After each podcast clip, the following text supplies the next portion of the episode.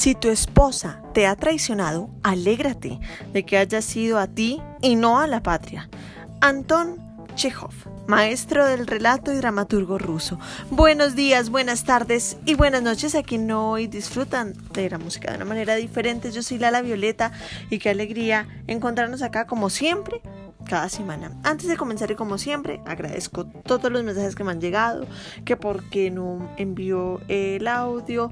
Bueno, quería ver si, si retomaba los audios, pero pues sí, los voy a seguir haciendo. Finalmente había, había tomado la decisión de, parar y no hacer más el podcast, pero muchas personas realmente me han escrito que les ha gustado y que los siga enviando, entonces voy a seguir enviándolos cada ocho días. Eh, ahora, si se perdieron algún detalle de los anteriores podcasts, recuerden que estoy en Spotify, Google Podcast, Radio Public, Pocket Cast, Breaker, Overcast y Anchor. Y ahora sí, comencemos. Y seguimos con este periodo del romanticismo tan largo, pero ahora nos vamos a ir hacia otro lado de Europa. Como ya lo habíamos comentado, la música renacentista y la ópera empezó en Italia principalmente. Más adelante se apoderaron eh, Bach, Händel, Gluck, Haydn, Mozart, todos estos alemanes que dominaron la escena ya en los siglos XVII, XVIII, en donde la influencia pues, alemana eh, prevalecía en la música, ¿no? Y esto fue por 200 años. Pero a mediados del siglo XIX, cuando el romanticismo ya se destacó y se destacó en una gran importancia en cómo iban a mostrar todos estos compositores esos sentimientos personales, los compositores ya de otros países sintieron la necesidad de expresar sus propias tradiciones, es decir, hey, aquí estamos, también existimos. Y empezó el uso de esos cantos, de esas danzas populares en la música sinfónica y, de hechos históricos como temas de la ópera, ballets y, y música programática que llevó a la creación de un movimiento nacionalista que hasta la actualidad continúa, hasta nuestros días como el caso de Chopin, el cual vimos en, episodios pasados, que introdujo las mazurcas polacas y las polonesas en Europa Occidental con su música. En Rusia, y lo vimos eh, el pasado podcast cuando hablamos de Tchaikovsky, aparecieron cinco manes que eran ahí un grupito que yo decía que eran como los hippies de la época, que eran Vala Kiriev, Kuy, Mussorgsky, Borodin y Rimsky-Korsakov y ellos trataron de desarrollar un estilo liberado de las influencias occidentales, pero en un estilo que influyó muchísimo en sus, contemporáneos y en todos los compositores que vinieron después, inclusive en los que están apareciendo hoy en día. De hecho, es una música hermosa la que escribieron. Por ejemplo, Bohemia, pues encontró su voz en Smetana y en Borjak. Hungría en Liszt, Kodali y Bartok. Francia en Frank, eh, Gounod, Massenet, Lalo, Bisset, Saint-Saëns y Fauré. El, ya pues más adelante en el impresionismo eh, de Debussy, Ravel, Satie y Poulenc. En España estaba Albeniz, Granados, Falla, Turina, Rodrigo, si me debe escapar alguno. En Noruega, Grieg. En Finlandia, Sibelius, también es así que tiene una, una sinfonía que se llama Sibelius, hermosa además. En Inglaterra, eh, estaba, bueno, desde el barroco no aparecía ni Händel ni Porcel, pero em, ya en el nacionalismo pues reviven los compositores y aparece alguien como Elgar, eh, Delius, Holst, Walton, que escribió un concierto para viola hermoso, y Britten, que escribió La Gran Guía para la Juventud, entre muchísimas cosas, pero les recomiendo esa de tarea. En Brasil también aparece Berlioz, en Argentina Ginastera, en Estados Unidos aparece Joplin, Gershwin, Copland, Barber, Bernstein, entre otros muchos. Pero enfoquémonos en estos cinco rusos que aparecen ahí. Aparece un señor llamado Mikhail Glinka, que entre otras escribió una sonata para viola hermosa, me encanta, se las recomiendo. Eh, bueno, Glinka, otro compositor ruso, quien escribió esta bella sonata y también eh, una ópera llamada La vida por el zar en 1836. Y fue el primer paso para el nacionalismo ruso, esta obra. Esta era una ópera que inspiró en especial a estos cinco chinos, estos cinco compositores rusos, eh, que se autodenominaron los cinco, muy originales ellos, eran cinco, se denominaron los cinco, y cuyo objetivo era crear un estilo propio ruso, un estilo propio y puro ruso.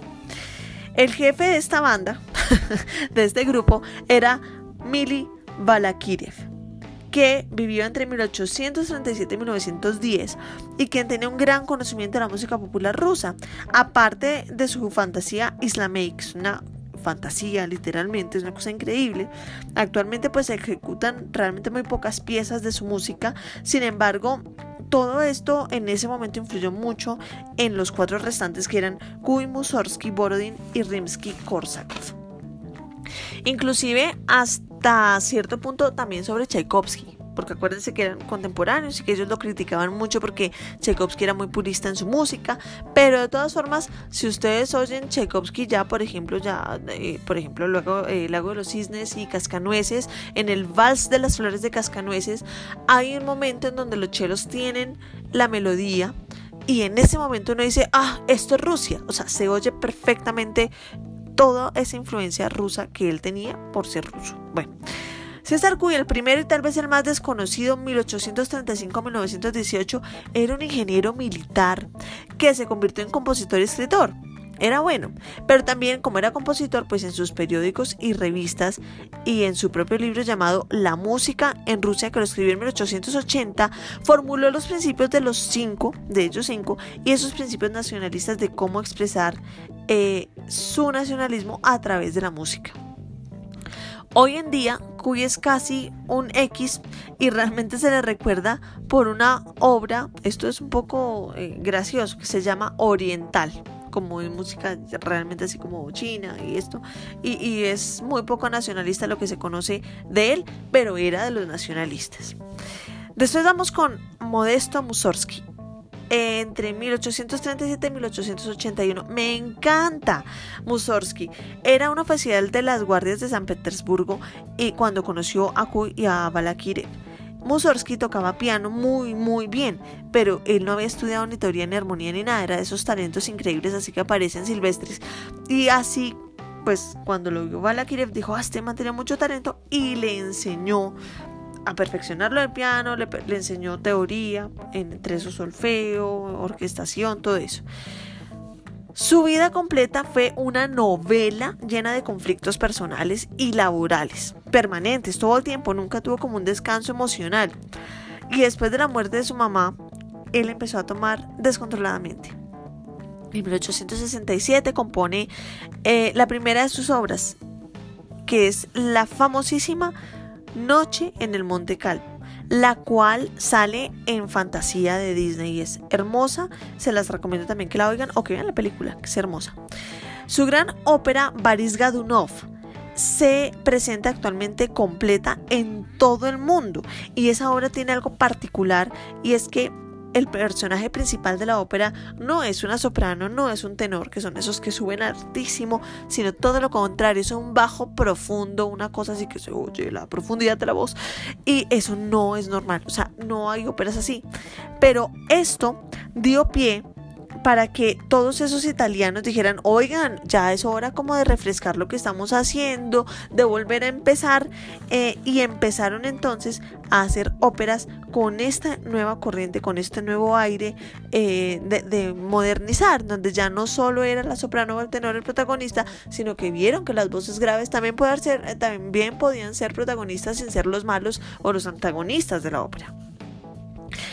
La obra más importante tal vez, de Mussorgsky, es una obra que me encanta que se llama Cuadros de una exposición. Creo que fue la primera obra sinfónica eh, que yo toqué cuando era niña. Me encanta. Y Cuadros de una exposición se escribió, la escribió Mussorgsky porque era un conjunto de cuadros em, que había pintado un amigo Víctor Hartmann y él hizo un conjunto de piezas, una de cada cuadro.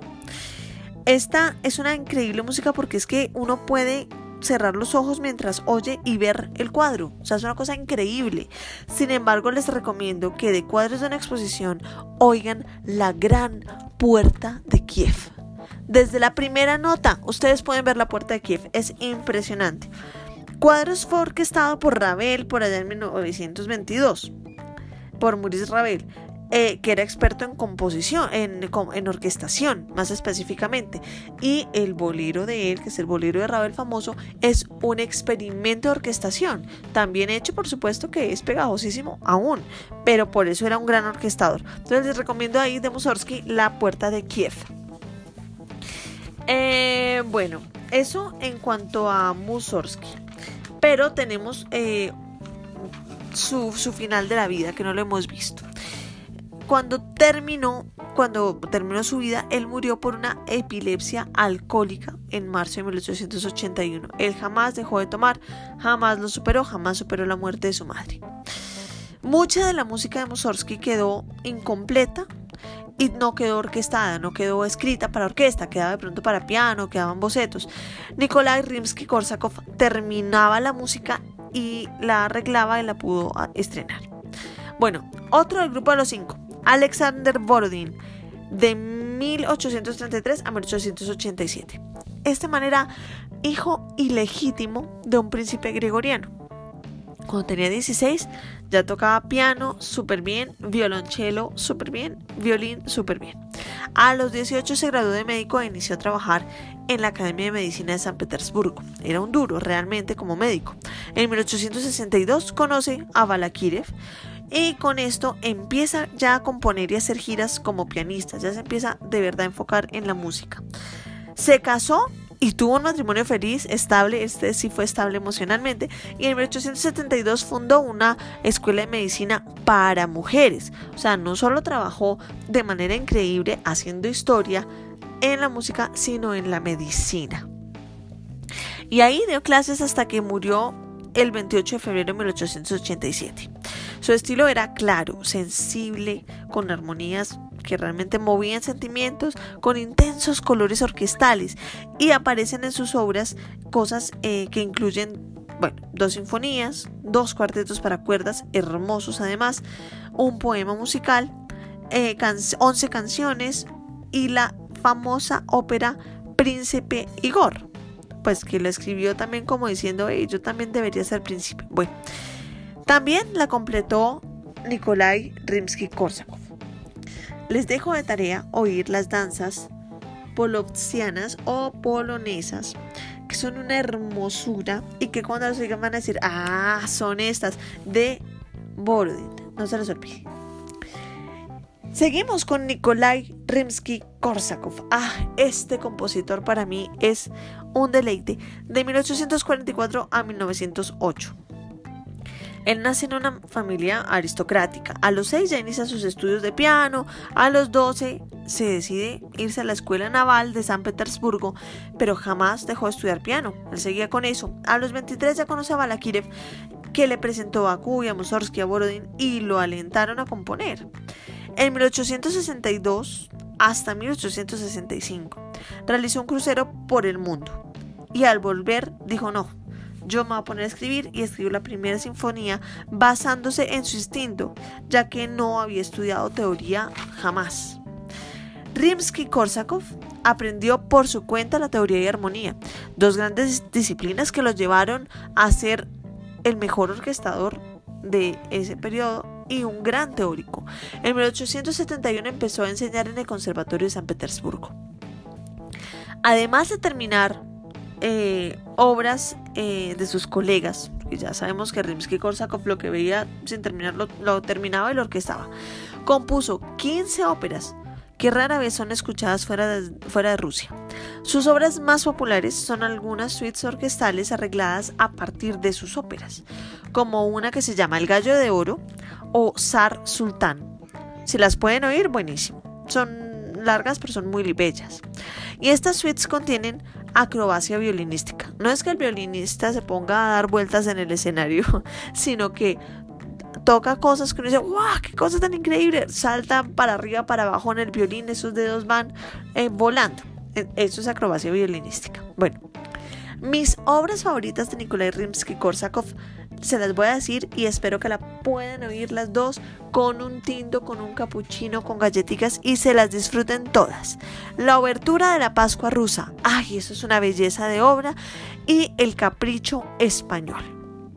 Son bellísimas, las van a disfrutar mucho. Siéntense y las, y las oyen. Recuerden que el apellido de él era Rimsky-Korsakov, es un solo apellido, y su nombre era Nikolai. O sea, eh, eh, hay gente que dice que es Korsakov, no es Rimsky-Korsakov. Bueno, también existe otra obra que es muy bella, sino que no es de mis favoritas, que se llama Sherezada y está escrita gracias al cuento de las mil y una noches. Realmente es muy bella, también tiene un solo violín hermoso. Y hasta aquí este capítulo de este increíble viaje que seguimos realizando por la música clásica. En la descripción del podcast eh, van a encontrar la información de mis redes sociales para que puedan seguir escribiéndome, eh, seguir sugiriéndome temas y seguir eh, deleitándose con esta fascinante historia. Me encuentran en Facebook, Instagram, Twitter, TikTok como arroba la violeta con doble T e y aquí contestaré todas las inquietudes. Les habló la Violeta y recuerden que tenemos una cita con la historia de la música y no se les olvide, la música es la más bella y honesta expresión del alma. Chao, chao.